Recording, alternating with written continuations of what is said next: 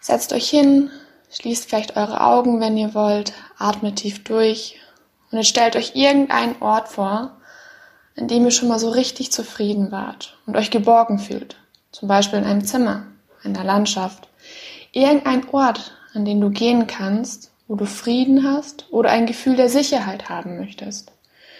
Stell dir diesen Ort so vor, dass du ihn jederzeit betreten und wieder verlassen kannst. Versuche nach und nach all deine Sinne in diese Vorstellung mit einzubeziehen. Stell dir vor, wie der Geruch war an dem Ort.